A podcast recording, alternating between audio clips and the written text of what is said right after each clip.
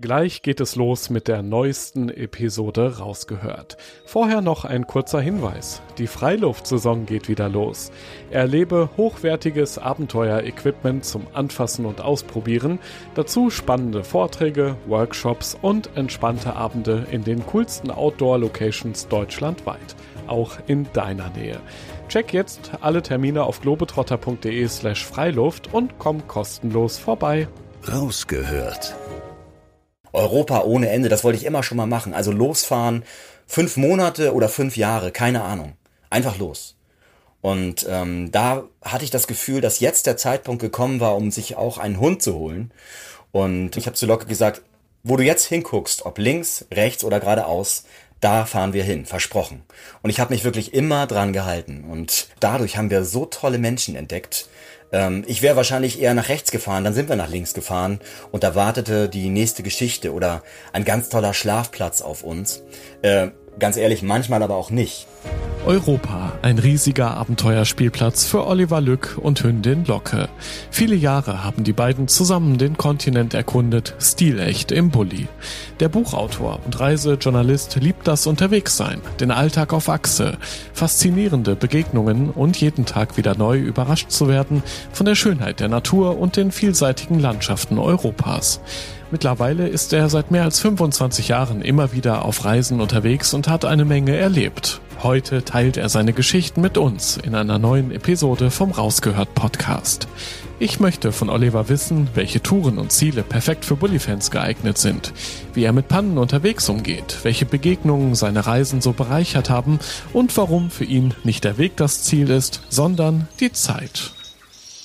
Rausgehört ich bin Joris, Reisereporter bei Globetrotter und treffe in diesem Podcast beeindruckende Menschen, die das Abenteuer in der Natur suchen, die eine ganz besondere Geschichte haben, von denen wir lernen können und die Lust aufs Reisen machen, auf das draußen erleben. Moin, grüß dich, hi. Hallo Joris, schön, dass wir sprechen miteinander heute. Ja, ich freue mich auch sehr. Und du, ich habe direkt mal eine Frage. Ähm, hattest du eigentlich in deinem Leben schon mal jemals eine Beziehung, die so eng war wie zu deinem Bulli? Jetzt bin ich Gute gespannt. Frage, sehr gute Frage, Joris. Ähm, ja, wobei ich muss ganz ehrlich äh, sagen, äh, ich bin da gar nicht so nostalgisch romantisch, wenn es ums äh, Auto geht, muss ich ganz ehrlich sagen. Es ist toll, dass ich äh, diesen Bulli habe und ich hatte vorher ja auch zwei andere. Ich hatte noch nie ein anderes Auto, wenn man so will. Ich bin seit ähm, 1996 mit VW-Bus unterwegs und ähm, so bin ich froh, dass ich diese Fahrzeuge und jetzt meinen aktuellen Bulli habe. Den habe ich auch schon seit 20 Jahren ähm, und den gebe ich auch nicht mehr her. Aber in erster Linie muss ich ganz ehrlich sagen, ist das mein mein Büro, mein Hotel und ja mein Haus auf vier Rädern und der ähm, ja, gibt mir alles, was ich für meine Arbeit brauche, um meine Geschichten zu finden. Aber ich bin jetzt nicht so ähm, jemand, der dann polierend durch den Bus oder um den Bus herumläuft. Und das ist tatsächlich ein, ein Gebrauchsgegenstand. Aber ich bin natürlich froh, dass ich den hab. Und um auf deine Frage zu antworten, jetzt habe ich doch ein bisschen weiter ausgeholt. Ähm, ja, natürlich. Ich hatte zum Beispiel elf Jahre einen Hund. Ähm, von, ich glaube, von Locke werde ich nachher auch noch mal ein bisschen länger erzählen. Und ich habe auch schon natürlich eine ähm, länger eine, eine, eine Ehefrau und die hat mich auch unterwegs ganz häufig besucht. Und ähm, Kinder sind mittlerweile auch bei mir im Spiel, drei, drei Söhne. Und ähm, da gibt es sehr viel Wichtigeres als den Bus natürlich. so viele spannende Geschichten, über die wir gleich dann ausführlich sprechen können. Vor allem ja auch, was du alles mit dem Bulli erlebt hast, nämlich quer durch Europa bist du gefahren, immer wieder zu neuen Touren raus in die Welt.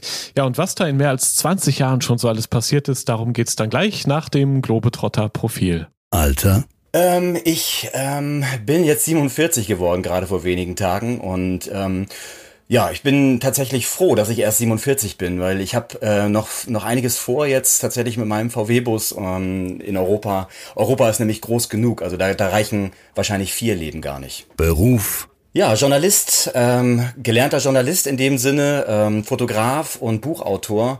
Aber es hat auch mal jemand gesagt, ich bin ein äh, Menschensammler, weil es in meinen Geschichten halt immer um Menschen geht, um Lebensgeschichten, die ich da ähm, erzähle und ähm, ich finde das ganz treffend. Mein größtes Abenteuer. Das größte Abenteuer gibt es nicht für mich tatsächlich, weil ich äh, könnte da nicht jetzt eines herausgreifen. Ähm, alleine jetzt schon, was ich vor ähm, Europa, vor meinen Europareisen gemacht habe, das war schon so vielfältig, ähm, so abwechslungsreich und zum Teil auch abenteuerreich. Ähm, äh, da, da, da könnte ich jetzt keins her hervorheben wollen. Der schönste Ort der Welt. Zu Hause. Tatsächlich. Also zu Hause ist für mich der, der schönste Ort. Das wird jetzt vielleicht den einen oder die andere überraschen. Aber ich weiß, wenn ich nicht dieses schöne Zuhause hätte und nicht wüsste, wenn ich unterwegs bin, dass ich auch nach Hause fahren kann, wenn ich möchte, dann könnte ich auch gar nicht verreisen. Weil es hat mal jemand zu mir gesagt, wer zu Hause nicht zufrieden ist, der wird auch auf Reisen nicht glücklich. Und er hatte natürlich recht. Diese Begegnung werde ich nie vergessen. Eine Begegnung äh, mit einer Frau in Lettland. Ich war gerade über die Grenze gefahren mit meinem VW-Bus. Das war im Jahr 2008 im Sommer. Ich war das erste Mal im Baltikum und ähm, bin dann einfach links abgebogen auf die erste Schotterpiste in Lettland auf der Suche nach einem Schlafplatz. Und da habe ich eine alte Dame kennengelernt namens Biruta und ähm, mit dieser alten Dame, da habe ich eine Geschichte erlebt, ähm, die ähm, bis heute für mich tatsächlich wegweisend ist. Sie hatte nämlich einen Garten mit ähm, Treibgut, also bunt geschmückt, ein riesiges Gelände. Und seit vielen, vielen Jahren hatte sie diese ganzen Gegenstände aufgesammelt. Ich könnte jetzt wahrscheinlich äh, die nächsten zwei Stunden davon erzählen, aber das war eine tolle Begegnung, auch wie äh, diese Frau gelebt hat tatsächlich. Sehr, sehr bescheiden, ohne Strom, ohne Telefon, ohne Computer, ohne fließend Wasser, aber dennoch war sie sehr, sehr glücklich. Mein coolster Moment. Das würde ich auch gerne wörtlich nehmen, weil ich war ähm, auf einer Reise in ähm, Nordnorwegen auf den Lofoten unterwegs und das war Ende September und ich wusste, dass es auch schon sehr kalt werden kann im September dort oben und da hatte ich dann zum Teil nachts minus 11, 12 Grad im Bus und ich habe keine Heizung, bis heute nicht. Und äh, da war morgens mein Bart gefroren, äh, der Wassernapf meines Hundes war gefroren. Und da wussten wir, jetzt wird es doch ein bisschen zu frisch, jetzt müssen wir weiter Richtung äh, Südeuropa fahren. Und das haben wir dann auch gemacht. Mein Herzschlagmoment. Ich bin fast mal gestorben, ähm, tatsächlich. Das war in Irland. Das habe ich noch nie irgendjemandem erzählt. Ähm, doch meiner Frau habe ich das mal erzählt. Aber ich bin mal an einer Steilküste entlang gegangen und ähm, das war auch ziemlich idiotisch von mir. dass äh, dieser Weg, dieser ganz schmale Pfad, der führte wirklich nur wenige Meter entlang dieser Steilküste. Und ich wurde von einer Möwe angegriffen. Die hat mich tatsächlich so am Kopf gestreift und ich bin ins Wanken gekommen und wäre fast diesen ähm, Abhang hinuntergefallen. Zum Glück habe ich irgendwie geistesgegenwärtig noch reagiert und habe mich nicht nach links geschmissen oder fallen lassen, sondern nach rechts, weil sonst könnten wir heute nicht miteinander reden. Die schlimmste Nacht meines Lebens. Die schlimmste Nacht meines Lebens passierte mir nicht im VW-Bus, aber ich war ähm, in Angola. Das war ähm, eine ja, journalistische Reise, die ich damals gemacht habe für ein Magazin. Da habe ich eine Reportage gemacht und ich habe in einem Jeep äh, übernachtet und ähm, vor, vor einem Haus und ich bin in dieser Nacht so heftig von Mücken malträtiert worden. Also ich habe eigentlich die ganze Nacht nicht geschlafen. Ich hatte Bauchweh. Es gab am Abend, wir wurden da eingeladen, noch ähm, Maungos. Maungos sind so große schwarze Raupen, die in Angola wirklich immer und überall zu jeder Tageszeit gegessen werden. Also Maungos auf Brot, Maungos mit Nudeln. Und wir als Europäer, wir kennen das ja natürlich nicht. Die sind sehr ähm, eiweißhaltig. Ob sie jetzt schmecken, das lasse ich jetzt mal dahingestellt. Aber ich hatte Bauchweh. Dann ähm, habe ich diese Nacht in diesem Jeep verbracht, habe nicht geschlafen und am nächsten Morgen wollten wir dann über die Grenze und ähm, man wollte uns nicht rüberlassen und wir mussten die Zollbeamten tatsächlich bestechen, äh, damit ähm, ich wieder nach Hause kam. Den Geschmack werde ich nie vergessen. Also ähm, ja, ein Geschmack, den ich sicher niemals vergessen werde. Da war ich für mein erstes Buch, das heißt Neues vom Nachbarn, 26 Länder, 26 Menschen in Europa unterwegs. Das waren knapp zwei Jahre, die ich da gereist bin für dieses Buch. Und ich wollte unbedingt noch eine Geschichte über einen Koch äh, im Buch haben, weil ich auch selber so gerne koche. Und äh, da bin ich gerade nach Holland gekommen und ich wusste, dass es da einen sehr, sehr guten Sternekoch gibt, nämlich den Sergio Hermann. Der hat damals ein Lokal gehabt, das gibt es heute leider nicht mehr. Was heißt Lokal? Ein, ein Gourmet-Tempel. Und äh, was ich so toll fand, ich hatte ja auch einen Hund und äh, man durfte seinen Hund dort mit hinnehmen. Und das fand ich schon so ungewöhnlich, dass ich gedacht habe, den möchtest du gerne mal treffen. Der kocht nicht nur gut, äh, sondern der lässt auch seine Hunde oder Hunde ins Restaurant. Und ähm, so sind wir hin und ich habe dort gegessen. Und ich habe ihn drei Tage lang begleitet, ähm, wie er kocht, äh, wie er seine Produzenten besucht und so weiter. Und dieses Essen tatsächlich, das war nicht ganz billig, das ist klar. Aber das werde ich bis heute äh, nicht vergessen. Das ist so ein ähm, Erlebnis, das hat man vielleicht auch nur einmal im Leben. Ähm, das war toll. Ich habe sechs Stunden gegessen und jede Minute war es wert. Mein persönliches Lieblingstool. Äh, mittlerweile habe ich ähm, ein, ein ganz tolles Tool entdeckt für meinen Bus und zwar sind das Magnete. Ich habe ähm, jahrelang immer Löcher in meinen Bus gebohrt, um irgendwelche Dinge aufzuhängen, festzumachen. Hätte ich mal nicht machen sollen, weil ähm, irgendwann habe ich mir gedacht, Mensch, der ist ja aus Blech und äh, da kannst du ja eigentlich auch starke Magnete nehmen, um Dinge zu befestigen und das habe ich dann gemacht und das ist wirklich toll. Ich habe jetzt überall Magnete kleben und die kriege ich manchmal gar nicht mehr ab, so, so stark sind die. Aber die sind so praktisch, ähm, ähm, die werde ich auf jeden Fall immer äh, auf jede Reise mitnehmen. Und natürlich mein Klappspaten, das ist klar. Weil Klappspaten muss man dabei haben, wenn man mit VW-Bus äh, wild campt in Europa, weil man muss natürlich auch irgendwann seine Notdurft verrichten und ähm, dann muss man das halt vergraben, sonst liegt es natürlich rum und das, das wäre nicht gut. Drei Sachen, die jeder Abenteurer zum Überleben braucht. Äh, den Klappspaten, den ich schon erwähnt hatte, auf jeden Fall. Ähm, ganz, ganz wichtig. Abenteurer, ja, bin ich eigentlich ein Abenteuer, frage ich mich gerade. Mache ich da Abenteuer? Also manche, manche Leute, die sagen immer, das ist so mutig, wenn man allein mit dem VW-Bus durch Europa fährt, hm, weiß ich gar nicht so sehr. Man muss es einfach mal machen und testen. Ne? Aber ähm, ich äh, glaube schon, dass man auch, ähm, wenn, wenn man so wie ich reist, äh, ja, eine, eine Landkarte dabei haben sollte. Auch wenn ich ganz gerne einfach mal irgendwo abbiege und gar nicht weiß, wo mich der Weg hinführt. Ähm, aber eine Landkarte ist oft auch überlebenswichtig und ähm, ja, das ist jetzt nicht so spannend, aber natürlich äh, immer genügend Wasser an Bord. Ne? Rausgehört. Ja, Oliver, ich glaube, man kann das so sagen. Das Reisefieber, es glüht schon lange, lange in dir. Denn direkt nach dem Abi bist du erstmal auf große Tour gegangen. Wie war das damals? Wie kam es dazu? Ja, es war äh, tatsächlich erstmal Indien, Südostasien, Mittelamerika, dann ähm, auch Afrika und das ging immer so weiter, weißt du. Und das war natürlich ähm, deshalb, weil ich ähm, nach dem Abitur also erstmal möglichst weit weg von Schleswig-Holstein musste. So, das ist ja klar. Also nur weit weg konnte das Abenteuer warten und nicht bei mir zu Hause. Ähm, und so ähm, hat das erstmal so zweieinhalb Jahre gebraucht und dann kam ich äh, wieder zurück und irgendwie war das komisch, weißt du, unterwegs hat man mir dann erzählt, äh, wie toll Europa ist. Wenn ich Menschen irgendwo getroffen habe, die sagen, Mensch, Europa ist ja so toll und Deutschland und Frankreich. Und ich sagte, ey, ich kann gar nicht mitreden. Ich war noch nie in Frankreich. Ich war aber in Panama, weißt du? Oder ich äh, war jetzt in Angola, aber noch nie in Spanien. Das darf doch wohl nicht wahr sein, dachte ich. Ich habe gar kein Verhältnis zu meinem eigenen Kontinent.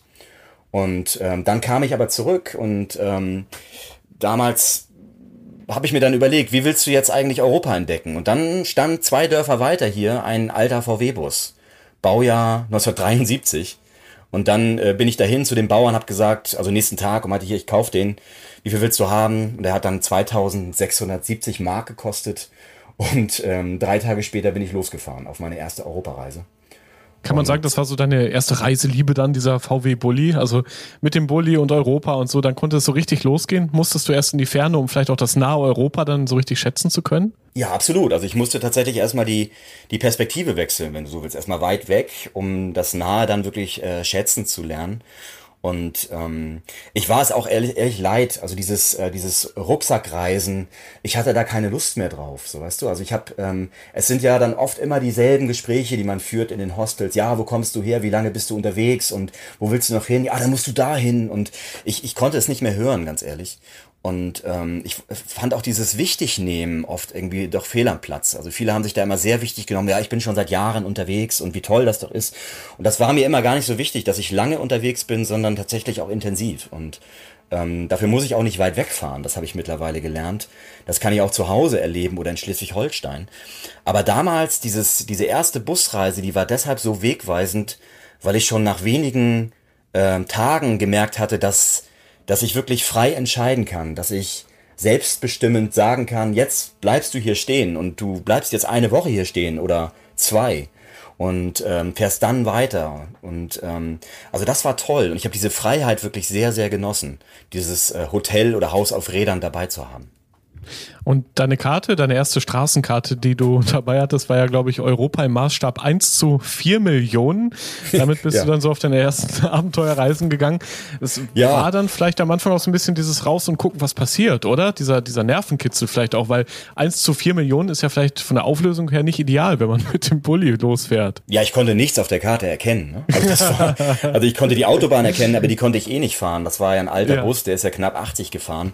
Und ich wollte ja sowieso langsam reisen. Und mein Ziel war damals rechts das Meer, links das Land und ich irgendwie dazwischen und dann Richtung Süden. Also von Hamburg aus. Also immer, immer die Küste runter, einmal runter und bis, bis Spanien. Also ich hatte eigentlich auch kein Ziel. Das war, das Reisen, das war damals ja auch noch ganz was anderes. Es gab ja gar keine Handys oder Smartphones. Es gab ähm, keine Navigationsgeräte. Ähm, hin und wieder habe ich mal auf diese Karte geguckt, aber es, es hat nichts gebracht. Ne? Aber diese Reise, also ich, ähm, das war wirklich toll, weil alle, an allen Ecken habe ich Menschen getroffen und bin mit denen ins Gespräch gekommen. Das war so einfach, weißt du? Also allein durch meinen alten Bus und ähm, ich bin auch auf die Menschen zugegangen und ähm, und ich kann mich sehr gut noch an eine Begegnung mit einem australischen Pärchen erinnern. Das war irgendwo in einem verlassenen portugiesischen Dorf. Und die hatten dann auch einen VW-Bus. Ich bin zuerst an denen vorbeigefahren und dann dachte ich, habe ich das jetzt richtig gesehen? Das gibt's ja gar nicht. Hatten die wirklich ihren ganzen Motor ausgebaut und in Einzelteile zerlegt? Und tatsächlich, also wirklich, alle Einzelteile lagen da. Ich habe dann gefragt, sag mal, wo ist das Problem? Äh, kann ich irgendwie helfen? Ja, wahrscheinlich nicht. Ich kenne mich nicht aus mit Autos. Und ähm, er sagte dann, ja, weiß ich auch nicht. Wir haben überhaupt keine Ahnung von Autos. Aber wir haben ja dieses Buch. Und dann hielt er dieses Buch hoch äh, auf Englisch. Also jetzt helfe ich mir selbst, weißt du? Diese Bücher, die ja. einem sagen, wie man einen Motor auseinanderbaut und am Ende wieder zusammenflickt und am Ende bleibt am, hoffentlich keine Schraube übrig. Ne? Und aber sie sagte dann einen ganz tollen Satz und der ist wirklich bis heute immer dabei, wenn ich unterwegs bin. Sie sagte nämlich: Und wir haben Zeit. Und ich wusste sofort, Mensch, das ist ja Weltklasse.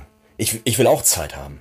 Das ist ja, das, äh, ich will, ich will jetzt in den Bus steigen und Zeit haben und das ist bis heute so. Also ich arbeite daran, immer mehr Zeit zu haben, wenn ich unterwegs bin, weil das tatsächlich das A und O meiner, meiner Reisen ist und auch meines Arbeitens. Wenn ich mir Zeit nehme, dann kommen die Geschichten automatisch zu mir. Ich muss mich gar nicht groß bemühen.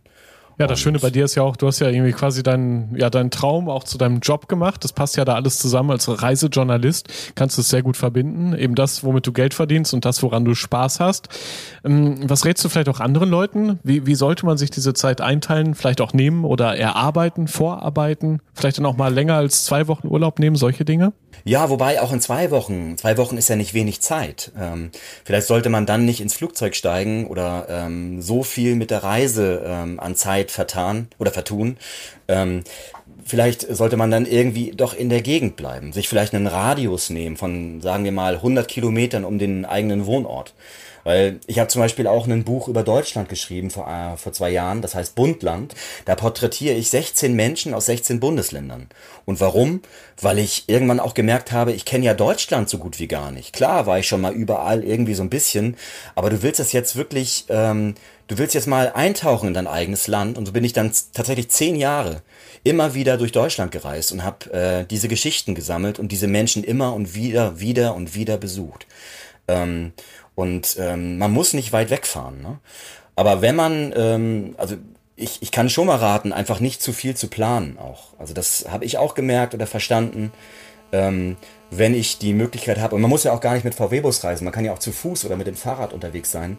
Und wenn man sagt, gut, ich, ich gehe jetzt hier einfach mal den Weg und ich weiß gar nicht, wo er, wo er entlang führt und was am Ende auf mich wartet, das ist doch das größte Abenteuer, was es noch gibt wenn man sich nicht abhängig macht von der Technik, vom Smartphone oder von auch Landkarten, wo man sich auch nicht abhängig macht von seinen eigenen Vorstellungen vielleicht auch. Also das, ich finde es immer ganz gut, wenn man sich davon befreit und dann passieren ja die tollsten Dinge. Also ich bin mal ein paar Tage durch Schleswig-Holstein gewandert und habe eigentlich auch gar nichts erwartet und habe die wunderbarsten Menschen und Geschichten gefunden. Und auf deiner Europatour, da hast du ja auch so grob immerhin das, das Reiseziel, dass du an der Küste langfahren möchtest. Wie lange hat das geklappt? Wie, wie ging so die Tour dann weiter? Also das war ja die erste Reise. Ne? Das, diese erste Reise hat dann knapp vier Monate gebraucht. Ähm, und ähm, ja, es ging schon meistens immer an der Küste entlang. Und irgendwann war leider dieser alte VW-Bus kaputt und ich konnte ihn mir auch nicht reparieren lassen. Ich war damals noch Student und hatte nicht so viel Geld und ähm, Aber ich wusste, dass ich weiter so reisen wollte. Und so habe ich mir dann auch nicht, nicht viel später den nächsten VW-Bus gekauft. Der, den hatte ich dann knapp vier Jahre, da war der auch kaputt. Und dann kam dieser blaue Bus, den ich jetzt bis heute habe, seit knapp 20 Jahren. Und ähm, ja, das, äh, das Reisen, das hat sich natürlich immer verändert. Also das ist jetzt, äh, ich, ich denke sowieso, dass das Reisen sich grundsätzlich immer verändert, weil man sich selbst ja auch verändert. Man bleibt ja nicht immer der gleiche oder selbe Mensch. Derselbe schon, aber nicht der gleiche, wenn man so will. Ne?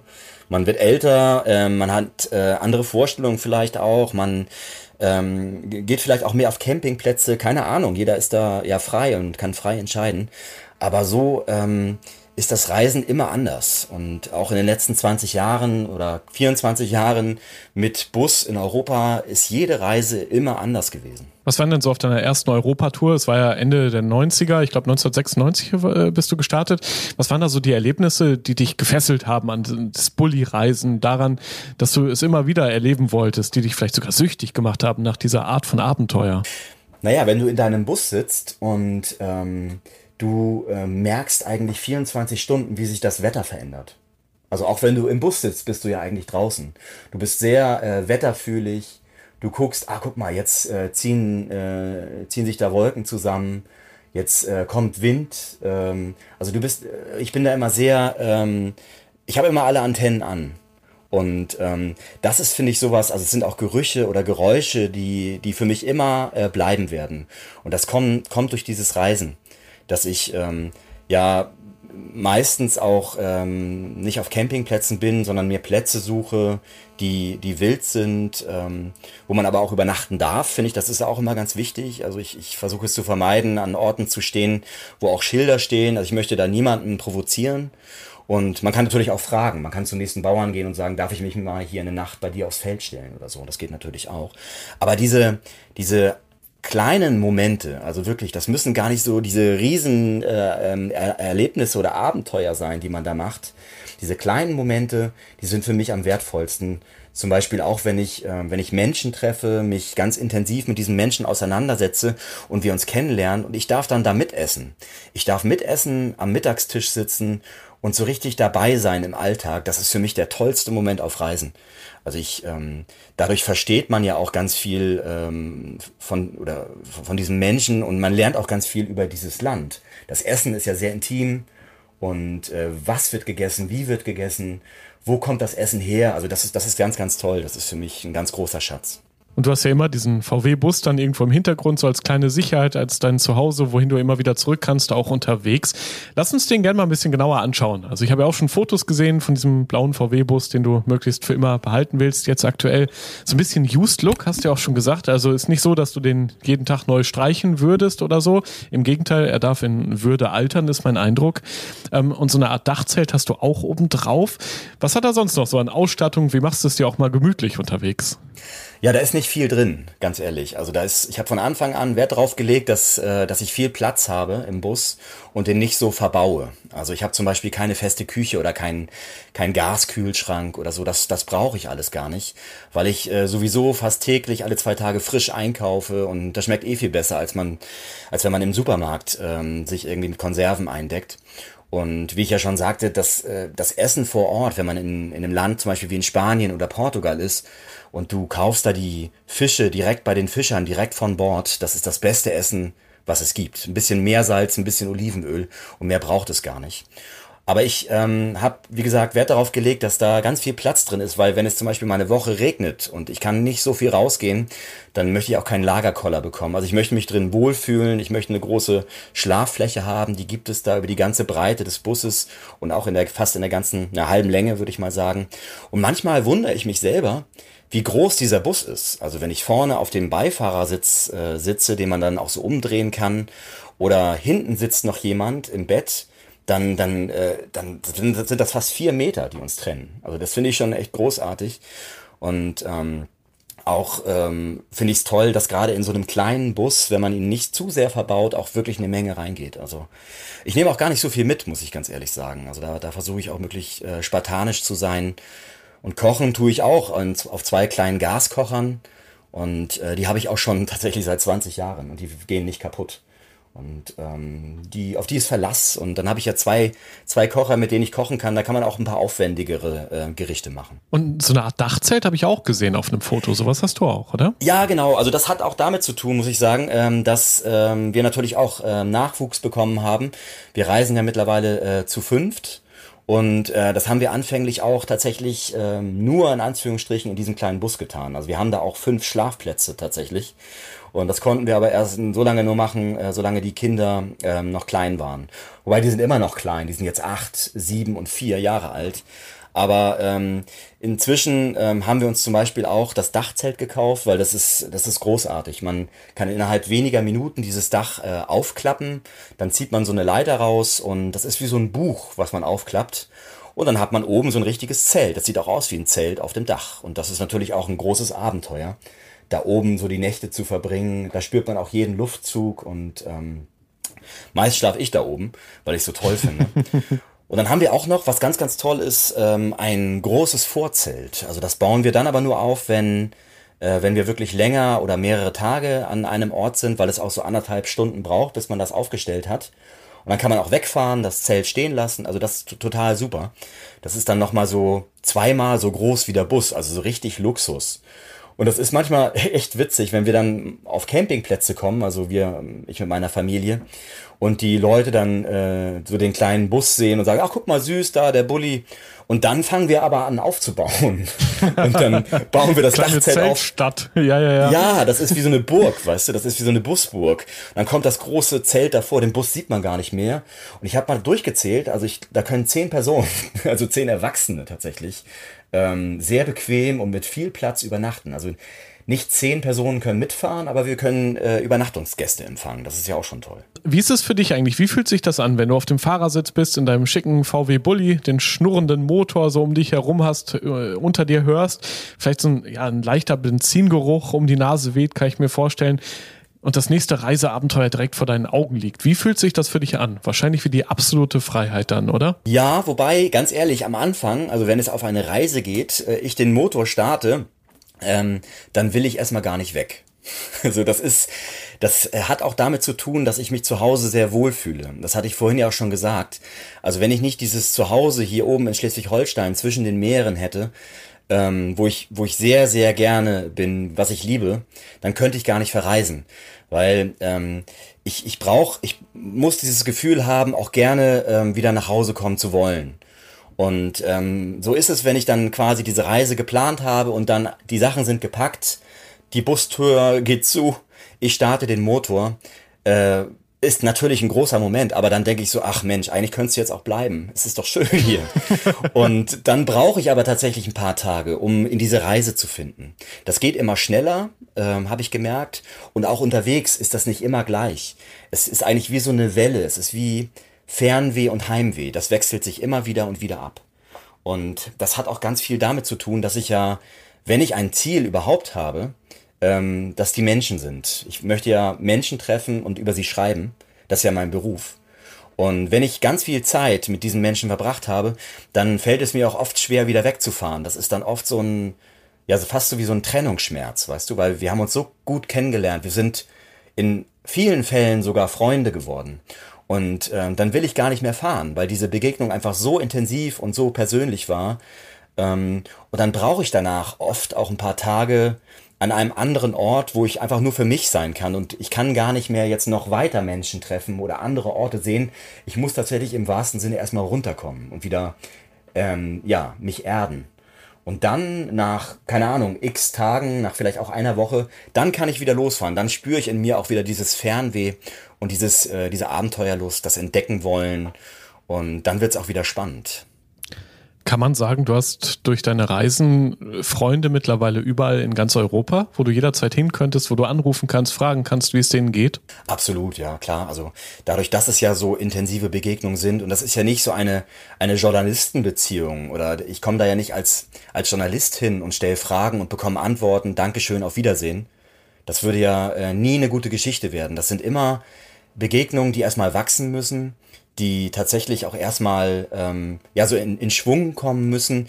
die Menschen wollen auch immer ganz viel von mir wissen. Das ist so ein Geben und Nehmen. Die wollen äh, über meine Arbeit wissen, über meinen VW-Bus und finden das auch ganz spannend, wo ich schon war, wen ich schon getroffen habe.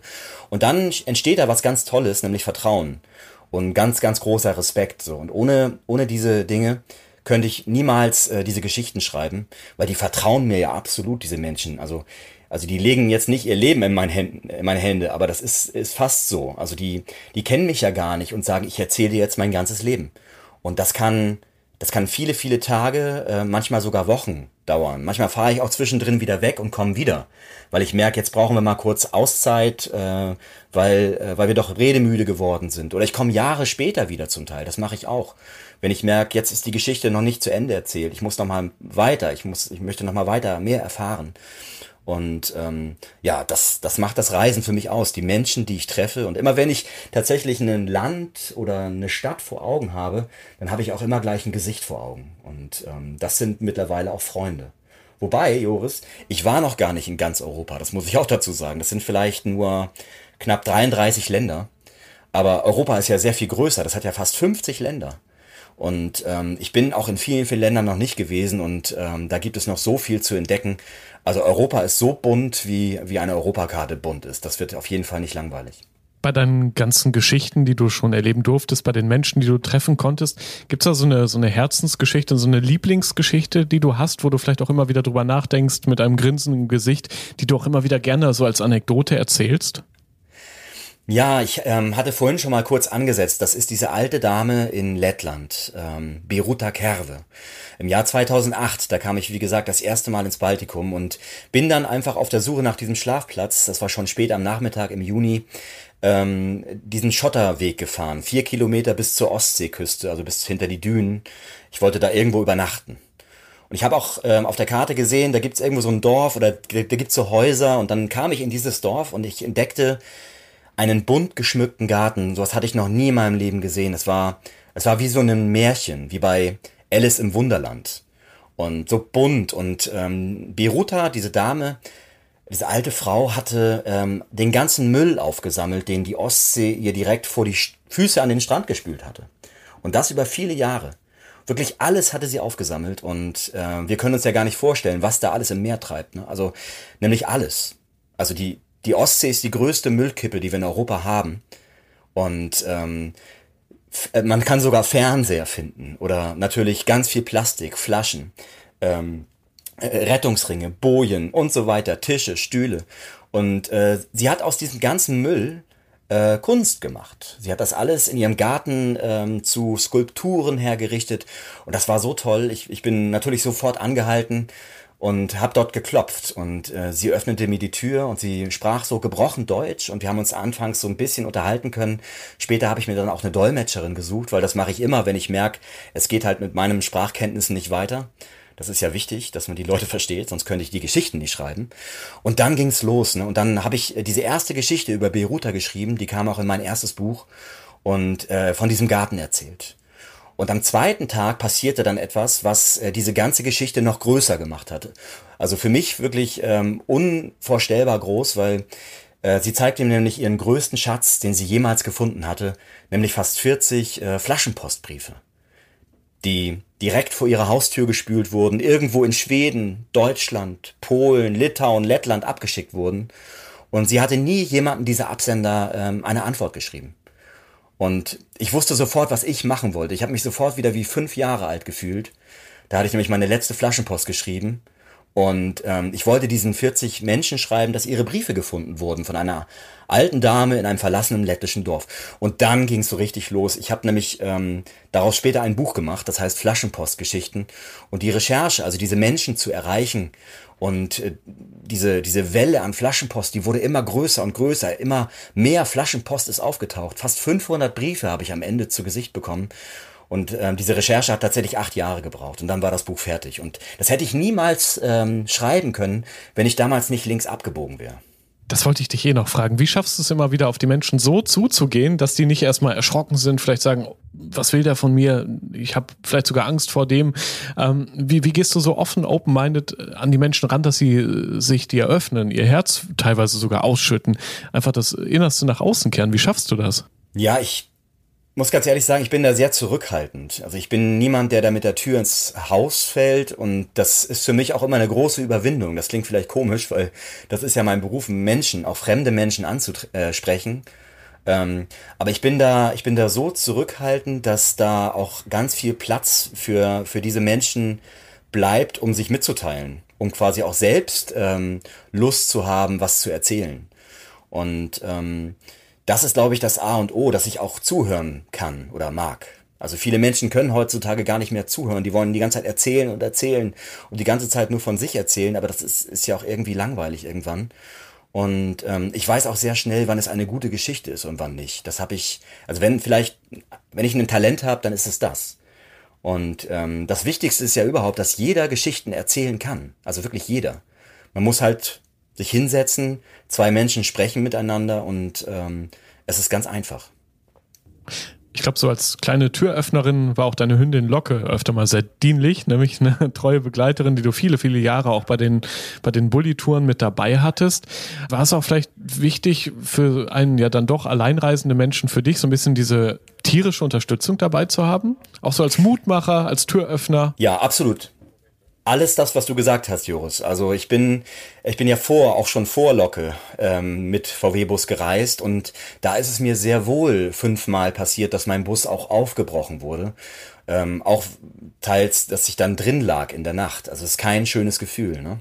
Gruselig und, vor allem, ja. Ja, und ähm, äh, seitdem Locke aber an meiner Seite war, ähm, ist nie etwas passiert. Und ich bin elf Jahre mit Locke gereist ähm, und ähm, ja, ich, ich glaube, wenn so ein großer schwarzer Hund äh, da im Bus sitzt, also die Alarmanlage auf vier Beinen, dann traut sich da auch niemand an den Bus heran. Ne? Und ähm, mittlerweile muss ich auch sagen, so dass die ähm, die Erfahrungen, die ich unterwegs so gesammelt habe, ähm, mir auch dabei helfen, nicht in brenzlige Situationen zu geraten. Also ich glaube, wenn man ein paar ganz einfache ähm, Regeln ähm, ja, sich macht und die auch befolgt, dann, äh, dann gerät man nicht in solche Situationen, wo man vielleicht äh, an seltsamen Orten steht. Also ich habe auch ein Gefühl mittlerweile dafür, wo ich stehen kann und wo nicht. Und meist ist es auch das erste Gefühl, das Bauchgefühl, was das Richtige ist und sagt so, nein, ich bleib hier doch nicht die Nacht, ähm, ich fahre doch lieber woanders hin. Und äh, wie du gesagt hast, Locke war auch oft der Türöffner für mich äh, zu Gesprächen. Also man sagt ja auch Hunde und kleine Kinder ähm, die, die schaffen solche Begegnungen. Man kommt ins Gespräch mit fremden Menschen und das war ganz oft so. Also oft habe ich auch durch, durch diese Hundegespräche, habe ich sie irgendwann genannt, ähm, Menschen getroffen, die mir auch Tipps gegeben haben. Die haben gesagt, ach Mensch, du bist Journalist, du schreibst Bücher, bist Fotograf, Mann, dann musst du ja mal ins nächste Dorf fahren. Da gibt es einen, den musst du unbedingt interviewen, der ist so, der ist so ungewöhnlich, der hat so ein besonderes Leben und ich habe mich fast immer an diese Tipps gehalten und meist hatten diese Tippgeber auch recht und ich habe am Ende wunderbare Geschichten entdeckt. Wie war das so zwischen Locke und dir? Wahrscheinlich die engste Beziehung, die man sich so vorstellen kann, weil ihr wart nun mal zu zweit, habt gemeinsam Europa entdeckt. Was habt ihr da so erlebt auch zusammen? Ja, also die Locke kam im Alter von acht Wochen zu mir und ich muss dazu sagen, ich wollte vorher auch schon zehn Jahre einen Hund haben habe aber zehn Jahre in Hamburg gelebt und äh, in ja in der Großstadt da wollte ich keinen Hund. Das ist irgendwie finde ich das Quälkram für den Hund und auch für mich in so einer großen Stadt. Und so habe ich äh, zehn Jahre gewartet und ähm, dann kam der Zeitpunkt, das war das Jahr 2008, ähm, da wollte ich eine Reise machen, von der ich gar nicht wusste, wann ich nach Hause komme. Also viel Zeit und kein Ziel. Europa ohne Ende, das wollte ich immer schon mal machen. Also losfahren fünf Monate oder fünf Jahre, keine Ahnung. Einfach los. Und ähm, da hatte ich das Gefühl, dass jetzt der Zeitpunkt gekommen war, um sich auch einen Hund zu holen. Und äh, das war dann auch so. Und Locke, ja, mit acht Wochen oder als Welpe war sie noch natürlich total süß und total klein und so. Der hätte niemand Angst vor ihr gehabt. Ne? Aber dann ist sie aber auch sehr schnell gewachsen. Und das fand ich dann auch wirklich gut. Also ein großer schwarzer Hund, hatte ich ja gerade schon gesagt. Aber wir haben also ähm, so viele ähm, tolle Momente. Also das Reisen mit Hund, das ist wirklich toll, weil so ein Hund, ähm, der widerspricht ja auch nicht. Ne? Also, du kannst immer fragen, na, wie war es in der Slowakei? Ja, anscheinend wieder gut, ne? Oder wie war es in Spanien? Ja, wieder gut. Und ähm, das, das ist schon, schon toll, wenn man mit so einem Hund reist. Und man hat auch ein gutes Gefühl, man ist nicht alleine. Und ähm, ja, wir haben sehr viele intensive Gespräche geführt. Und ähm, oft ist sie auch dabei eingeschlafen, natürlich. Stimmt es eigentlich, dass äh, Locke auch manchmal an Weggabelungen, wo du dir vielleicht auch nicht sicher warst, wie es weitergeht, dass sie dann durch Kopfbewegungen entscheiden durfte, in welche Richtung du die Fahrt fortsetzt? Genau, das schreibe ich auch in meinem neuen Buch, in Zeit als Ziel, dass ähm, ich manchmal tatsächlich Locke habe entscheiden lassen. Genau das. Ähm, nächste Kreuzung, ich habe zu Locke gesagt, wo du jetzt hinguckst, ob links, rechts oder geradeaus, da fahren wir hin, versprochen. Und ich habe mich wirklich immer dran gehalten. Und ähm, du wirst es nicht glauben, auch dadurch haben wir so tolle Menschen entdeckt. Ähm, ich wäre wahrscheinlich eher nach rechts gefahren, dann sind wir nach links gefahren und da wartete die nächste Geschichte oder ein ganz toller Schlafplatz auf uns. Äh, ganz ehrlich, manchmal aber auch nicht. Da sind wir dann doch äh, manchmal auch stundenlang äh, durch die Pampa geirrt mit dem Bus und haben uns verfahren und dann dachte ich, na gut, schönen Dank, Glocke, aber ähm, das, das war toll, wirklich. Und ähm, das kann ich wirklich auch jedem nur mal raten, äh, das Navi auszustellen, die Karte beiseite zu legen, ähm, seinen Hund entscheiden zu lassen oder einfach mal irgendwo hinzufahren und gar nicht zu wissen, was da wartet. Hast du dich überhaupt wie ein Alleinreisender gefühlt? Ich meine, du warst der einzige Mensch ja in dem Moment an Bord. Mit dir der Hund, aber so richtig alleinreisend warst du wiederum dann nicht, oder? Ähm, das war ja auch der Grund, warum ich diese Reise nicht ganz alleine machen wollte, aber dann doch mit einem Hund. Also man fühlt sich beschützt, man ist nicht alleine, aber dann in gewisser Weise, wie du sagst, ja doch, weil ich kann diese Erlebnisse, die ich da unterwegs habe, ja ähm, nicht auch nicht wirklich teilen.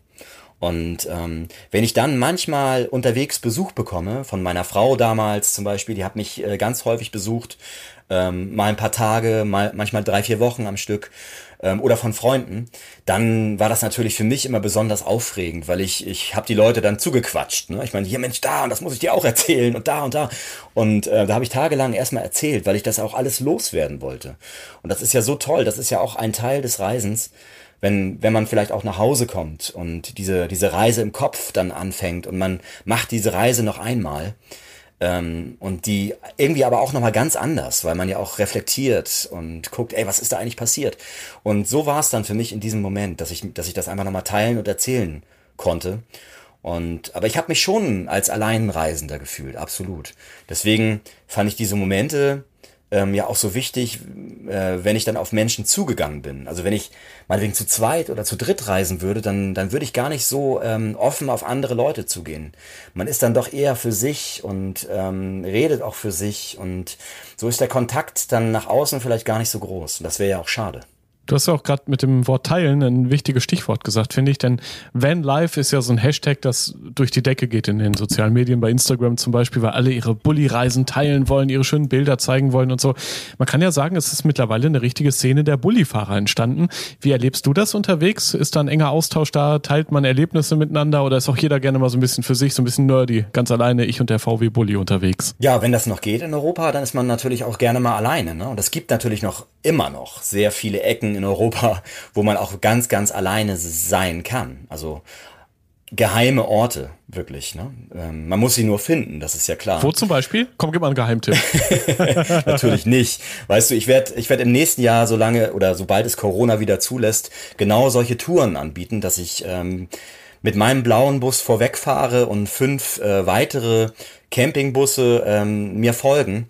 Und ähm, das sind oft Menschen, die das erste Mal quasi auf, auf Busreise gehen oder Familien, die mit Kindern reisen. Also ganz unterschiedliche, alte, junge Leute. Ich bekomme ganz häufig Anfragen, warum ich das nicht denn mache, schon so lange. Ich, ich soll doch mal endlich meine, meine geheimen Orte verraten. Und das werde ich jetzt tun ab nächstem Jahr. Da werden wir zum Beispiel eine Tour nach Südschweden machen oder auch ins Baltikum fahren. Und gerade das Baltikum ist immer noch super ideal dafür. Ähm, gerade diese wilden Plätze zu entdecken. Ähm, wobei es sich auch dort schon so langsam wandelt. Seit 10, 12 Jahren äh, fahren auch immer mehr Campingbusse und Wohnmobile dort, ähm, weil es auch einfach ideal ist. Aber ähm, alles, was du gesagt hast, also heute fahren gewiss so viele Wohnmobile durch Europa wie noch nie zuvor, wirklich an diesem heutigen Tag. Und ähm, es werden immer mehr. Und als ich vor 24 Jahren damit angefangen habe, da ähm, hat man vielleicht alle paar Tage mal irgendwie so einen Bulli irgendwo gesehen, wirklich in Portugal oder so, meist in Portugal oder in Frankreich an der Atlantikküste und sich richtig gefreut. Also dann hat man auch so Busburgen gebaut und Lagerfeuer bis in die Nacht gequatscht und das war so richtig so wie früher, wie man sich das vorgestellt hat, so wie Abenteuer. Ne? Aber mittlerweile, es gibt immer mehr Menschen, es gibt immer mehr Autos und ähm, naja, das wenn es nach mir geht, ist es ja auch besser, man steigt nicht in ein Flugzeug und fliegt um die halbe Welt, sondern steigt in sein Wohnmobil. Und ich glaube, Europa ist immer noch groß und bunt genug, dass äh, jeder für sich hier seinen Platz finden kann. Und ähm, das ist auf jeden Fall auch so eine Hoffnung, dass auch wirklich ähm, alle Menschen, also jetzt nicht äh, ein bisschen groß gedacht, aber dass viele erstmal versuchen, ähm, hier irgendwo Ziele zu finden und einfach loszufahren und auch ein Stück weit Europa zu entdecken und auch mitzugestalten. Das ist ja auch wichtig. Man muss dafür ja zwischendurch auch mal über die Autobahn. Ich glaube, das ist für so einen VW-Bully-Fahrer nicht unbedingt das Paradies. Wie erlebst du das, wenn da andere gehetzte Autofahrer an einem vorbeiflitzen und du ja gerade mit deinen gut 100 Kilometern pro Stunde da lang zuckelst? Das ist ja dann ja, wahrscheinlich nicht so die Entspannung, sondern eher ein gedrängelt werden auch manchmal, oder? Ich könnte mir schon vorstellen, dass es so dein, dein Reisegefühl manchmal ein bisschen trübt auf der Autobahn. Ja, Menschen werden zu Bestien hinterm Steuer, das ist ja klar. Also wenn ich mir vorstelle, dass wenn, wenn man die Aggressionen, die hinterm Steuer entstehen, quasi als Treibstoff äh, nehmen könnte, dann wären die Tanks der Deutschen immer voll, weißt du? Also das kann man sich nicht vorstellen, wie sich das, äh, das Reisen auf der Autobahn verändert hat in den letzten, allein in den letzten drei Jahren, will ich mal sagen. Also man muss immer mindestens eine Stunde Stau einrechnen, egal wo man hinfährt. Man, ähm, ja, ich, ich habe jedes Mal mindestens eine Situation, wo mich von hinten jemand rammt. und ähm, ich rechne auch schon fast damit. Und das ist schon ähm, ja unglaublich gefährlich geworden. Und ähm, ich versuche jetzt tatsächlich auch immer mehr und mehr Autobahn zu meiden. Das ist so ein nächstes Projekt, was ich habe. Ähm, es bringt keinen Spaß, auf der Autobahn zu fahren. Ich will ja auch gar nicht schnell von A nach B kommen. Das ist ja gar nicht mein Ziel. Ich will ja Zeit als Ziel. Und dafür muss ich auch gar nicht auf der Autobahn fahren. Also, und das mache ich jetzt auch immer, wenn ich hier im Norden unterwegs bin. Ich, ich fahre schon gar nicht mehr auf die Autobahn, sondern ähm, die Landstraßen. Und äh, das kann ich jedem mal empfehlen, das einfach mal auszuprobieren, wenn man einfach auch Zeit hat oder sich die Zeit auch nehmen kann. Und ähm, ja, also wenn ich mir dann auch vorstelle, die Autobahnrastplätze, das ist ja auch ganz übel, das ist ja die Vorhölle, oder? Dann muss man da anhalten und irgendwo auf Toilette mhm. gehen und ähm, das ist nicht schön, das wissen wir ja alle. Und ähm, nein, nein, nein, Autobahn äh, besser nicht mehr. Da hast du schon ein paar gute Tipps gegeben für alle, die vielleicht auch neu einsteigen wollen in dieses Van-Life. Können wir vielleicht noch mal ein bisschen tiefer thematisieren, auch das Thema. Ähm, zum Beispiel, wie findet man denn am besten so einen Bulli, der vielleicht preislich noch okay ist, trotzdem lange hält und eben für solche Touren auch geeignet ist?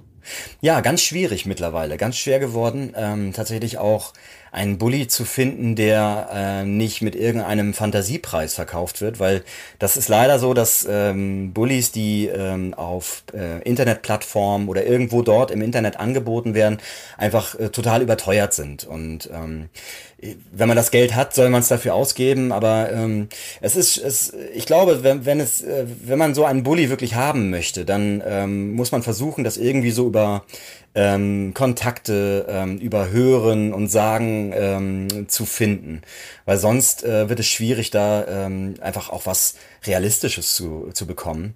Meine Frau sucht zum, zum Beispiel gerade einen Bulli und ähm, da, da sind Preise dabei, also da, da muss man bei äh, zum Teil 8, 9, 10.000 Euro anfangen, wenn man so einen T3, den, den ich ja habe, kaufen möchte. Also das ist mittlerweile so eine richtige Wertanlage. Aber da zahlt man ja auch 2, 3, 4.000 Euro für den Kult. Und ähm, da muss man sich vorher überlegen, ob man das überhaupt möchte. Ähm, ich bin froh, dass ich das Auto hab, ne? Und da ist mittlerweile auch äh, jede Schraube äh, mindestens einmal gewechselt worden in den letzten 20 Jahren. Ich kenne da jede Schraube. Ähm, und das kostet ja auch Geld, ne? Und das ist auch nicht ganz billig. Also man sollte vorher schon mal so ein bisschen was auf der Kante haben, ganz sicher. Und oh, ein Stück weit Glück sollte man wahrscheinlich auch haben, um so einen vernünftigen Bus dann zu finden. Inwieweit muss man auch selbst ein Schrauber-Nerd sein? Weil anscheinend hast du dich auch so ein bisschen reingefuchst in das Thema, ne? Und kannst ihn mittlerweile selbst reparieren, wenn es mal sein muss. Na gut, also ich bin ja seit 96 mit Bus unterwegs und äh, damals wusste ich nichts, wirklich gar nichts über Autos. Aber ich bin von meiner ersten Reise noch in den ADAC eingetreten. Und das war sehr, sehr wichtig, weil ich glaube, nach zehn Tagen hatte ich die auch schon viermal gerufen. Und äh, immer ist dieser Bus irgendwo stehen geblieben und ich wusste natürlich nicht warum. Und dann habe ich sofort das Telefon genommen und ähm, die kamen vorbei, haben mir geholfen. Und ich bin bis heute Mitglied im ADAC. Ich mache jetzt keine Werbung, aber ähm, habe mittlerweile auch so eine goldene Clubkarte bekommen und ähm, die finden das bis heute nicht gut, dass ich da Mitglied bin, glaube ich. Aber ich finde das sehr, sehr wichtig. Ein altes Auto, ähm, ja, das, das braucht irgendwie sowas. Ne? Aber äh, mittlerweile habe ich ja, ich, es gibt ja auch diese Handbücher, in die ich hin und wieder mal reingucke, äh, wenn irgendwas nicht läuft. Und da kann man sich auch ähm, mit helfen. Ähm, aber wenn es so an große Dinge geht, wie Motor oder Bremsen, ähm, da sollte man natürlich irgendwie Fachmänner ranlassen. Also ich werde keine Bremse wechseln und dann freudig weiterfahren. Also das, das, das geht nicht. Ne? Aber so was, so ein bisschen was zumindest, ähm, habe ich gelernt in den letzten ähm, über 20 Jahren. Was könnten so aus deiner Sicht ein, zwei Reiseziele sein, vielleicht Länder für ein erstes Vanlife-Abenteuer mit dem Bulli? Ich würde tatsächlich äh, in Deutschland beginnen. Wenn du ein, zwei Wochen hast, musst du in Deutschland beginnen, weil ähm, ich finde, man muss sich auch so ein bisschen rantasten an dieses, ähm, an dieses Gefühl zu reisen und ähm, man muss auch nicht gleich äh, viele, viele Kilometer fahren. Ähm, sonst ähm, fährt man die meiste Zeit im Bus und das, was auch schön sein kann, aber ähm, besonders toll ist es ja dann, wenn man ankommt und dann quasi sich einrichtet. Man macht die Bustür auf, ist sofort da, hat das groß, größte Wohnzimmer ähm, vor sich, was man sich vorstellen kann. Man stellt vielleicht noch eine Markise auf, einen Stuhl und das war's. Und dann fängt man an zu kochen oder man macht das, was man gerne macht oder erkundet die Gegend. Und ich finde, dass ähm, Deutschland wurde auch äh, doch sehr unterschätzt. Und ähm, auch hier kann man Orte entdecken, die, ähm, ja, von denen würde man vielleicht gar nicht glauben, dass sie in Deutschland sind. Und Deutschland hat viele, viele Ecken, auch gerade für äh, Campingbusfreunde oder Wohnmobilisten. Also ähm, am besten in Deutschland anfangen, gar nicht so weit weg vom, vom, vom Wohnort. Man macht sich so einen Radius und fängt dann da an, ein bisschen rumzufahren und ähm, einfach zu entdecken. Das ist wirkliches Entdecken für mich. Und auch Wildcampen, gehört das dazu? So, um das Abenteuer am Anfang schon direkt perfekt zu machen? Also muss nicht sein. Ich finde, das ist ja auch ein Gefühl. Traut man sich? Ähm, nicht jeder, nicht jeder Platz ist geeignet zum Wildcampen. Und da muss man auch erstmal Erfahrungen sammeln, finde ich. Ne? Und ähm, um wirklich auch ein gutes Gefühl zu haben, dass man da die ganze Nacht über ähm, verbleibt. So, ne? Und ähm, aber natürlich, irgendwie für mich gehört es natürlich auch dazu, ähm, weil ein Campingplatz, der ist dann doch schon sehr abgeschirmt, meist ist ein Zaun drumherum und man wohnt auf so einem Campingplatz doch auch irgendwie wie in so einem Hotel, in so einer Blase. Und ähm, da kommt man auch selten mit Einheimischen ins Gespräch. Also wenn man dann quasi, egal ob man in Deutschland oder in Europa unterwegs ist, ähm, mir sind so viele Leute über den Weg gelaufen, wo ich mit meinem Bus einfach dort stand, die kamen zu mir und haben gegrüßt und dann kam man ins Gespräch. Und, und dadurch ähm, hat man wieder auch Dinge erfahren über den Ort. Der hat einem Tipps gegeben. Hier, du musst mal hier um die Ecke gehen, da kannst du ganz toll Beeren sammeln oder keine Ahnung, hier Fische fangen oder so. All das würde man gar nicht ähm, ähm, erfahren, wenn man, wenn man jetzt auf dem Campingplatz wäre. Auch, aber auch Campingplätze, habe ich festgestellt, äh, sind ähm, natürlich wichtig. Ähm, weil auch dort sind ja auch spannende Menschen, die reisen, man kann sich austauschen. Und wenn man keine Lust mehr hat, dann macht man einfach die Tür zu und ist für sich. Also das ist ja ganz einfach. Ne? Also, aber wenn du jetzt meinetwegen zwei, drei Wochen Zeit hättest und Deutschland verlassen möchtest, könnte ich zum Beispiel das Baltikum empfehlen. Da war ich in den letzten Jahren sehr, sehr häufig und immer wieder und wieder. Und ähm, da ist man sehr schnell weit weg. Also die Reise dahin ist kurz. Man kann sich auch überlegen, ob er mit der Fähre fährt von Kiel nach Klaipeda. Das ist ein Tag Reise. Dann ist man schon da. Und das ist sehr entspanntes Reisen und man ist da und fährt los und man ist sofort äh, in einem anderen Land. Also das, das spürt man sofort natürlich. Ähm, und das Baltikum ist deshalb so spannend, weil es noch so natürlich ist, wirklich so ähm, wild. Also es, äh, Lettland oder Estland zum Beispiel, die haben sehr viel Wald. Ich glaube, fast 50 Prozent dieser Länder sind bewaldet. Größte Teile äh, stehen unter Naturschutz und da kann man viele, viele Tage ganz alleine sein und mehr Elche als Menschen treffen. Das ist, ähm, das ist großartig. Man kann auf ähm, Höfen übernachten bei Familien, die mittlerweile auch so verstanden haben, hier kommen mehr und mehr Wohnmobile vorbei. Jetzt dürfen sie bei uns hier übernachten, direkt hinter der Düne. Also es sind Plätze, die man sich in den schönsten Träumen gar nicht ausmalen kann. Und wenn man die dann so entdeckt und dann will man da auch erstmal gar nicht mehr weg, dann könnte man gleich erstmal eine Woche da bleiben. Ich glaube, du hast so viel Inspiration gegeben, dass jetzt sehr viele da draußen, die diesen Podcast hören, am liebsten direkt raus in den VW Bulli wollen und ja, die nächste Tour starten, das erste Mal vielleicht auch ein Vanlife-Abenteuer erleben möchten. Ich danke dir auf jeden Fall für dieses spannende Gespräch und am Ende noch die Frage, wie viele Kilometer hat dein Bulli eigentlich mittlerweile auf dem Tacho und wie viele kommen wohl noch dazu jetzt in nächster Zeit? Ähm, Joris, ich weiß es nicht. Ach Quatsch. ich weiß, ich kann dir beides nicht beantworten, weil mein Tacho, der war mal zweimal äh, fast jeweils zwei Jahre kaputt. Also fast vier Jahre ähm, war der Tacho kaputt und da haben die Kilometer sich auch nicht weitergedreht. Und ich habe den immer dann für den TÜV äh, reparieren lassen, weil mir das gar nicht so wichtig war. Ich muss nicht gucken, wie schnell ich fahre. Ja. Und ähm, also jetzt mittlerweile stehen auf der Uhr ähm, knapp über eine halbe Million Kilometer. Und ähm, ich äh, weiß also nicht, wie viel es insgesamt genau waren. Das ist aber auch nicht so wichtig, aber irgendwie eine halbe Million und ein bisschen mehr. Und ähm, ja, ich, ich hoffe natürlich, dass ich die nächsten 20 Jahre mit dem Auto noch fahre. Irgendwann werde ich mir natürlich dann irgendwie so einen anderen Motor einbauen äh, äh wollen, auch so, der äh, Umwelt zuliebe. Aber ähm, wie lange ich jetzt quasi ähm, damit noch fahren kann, das, das steht in den Sternen. Aber ich halte den natürlich am Laufen. Und ich weiß ja auch, dass, ähm, dass ich mit so einem Bus, ähm, ja, das kann man gar nicht bezahlen, ganz ehrlich. Also auch wenn ich da viel Geld reinstecke für die Reparaturen und so, das kann man in Geld gar nicht aufwiegen, was man da für Erlebnisse mit hat. Und ich habe ja auch drei Söhne und irgendwann werden die drei sich um diesen Bus streiten, denke ich mal. Und dann, ähm, oder sich gegenseitig immer ausleihen und dann damit ähm, Europa entdecken. Das hoffe ich zumindest. Rausgehört. So klingt einer, der seinen Traum lebt. Oliver Lück ist durch und durch Reisejournalist, Naturliebhaber und Menschenfreund. Das alles verbindet er perfekt in seinen Bulli-Reisen durch Europa. Zeit als Ziel, so heißt sein neuestes Buch, das ich euch übrigens sehr empfehlen kann. Und es ist auch sein Lebensmotto, wie wir gehört haben. Danke für das angenehme Gespräch, die Anekdoten und Geschichten vom Straßenrand und von unterwegs. Und lieber Olli, natürlich auch viel Erfolg bei deinen geführten Bullitouren, die es ja ab dem nächsten Jahr geben soll. Das war die 17. Episode vom Rausgehört Podcast. Schon in vier Wochen bekommst du hier die nächste Folge. Bis dahin schau doch gerne mal im Blog zum Podcast vorbei. Den findest du auf globetrotter.de slash magazin. Dort gibt es alle Infos zu meinen spannenden Gesprächspartnern, ihren Reisen und natürlich alles an Service, Beratung und Equipment. Ich bin Reisereporter Joris. Das nächste Abenteuer wartet schon. Erinnerst du dich an deine Lieblingsreise?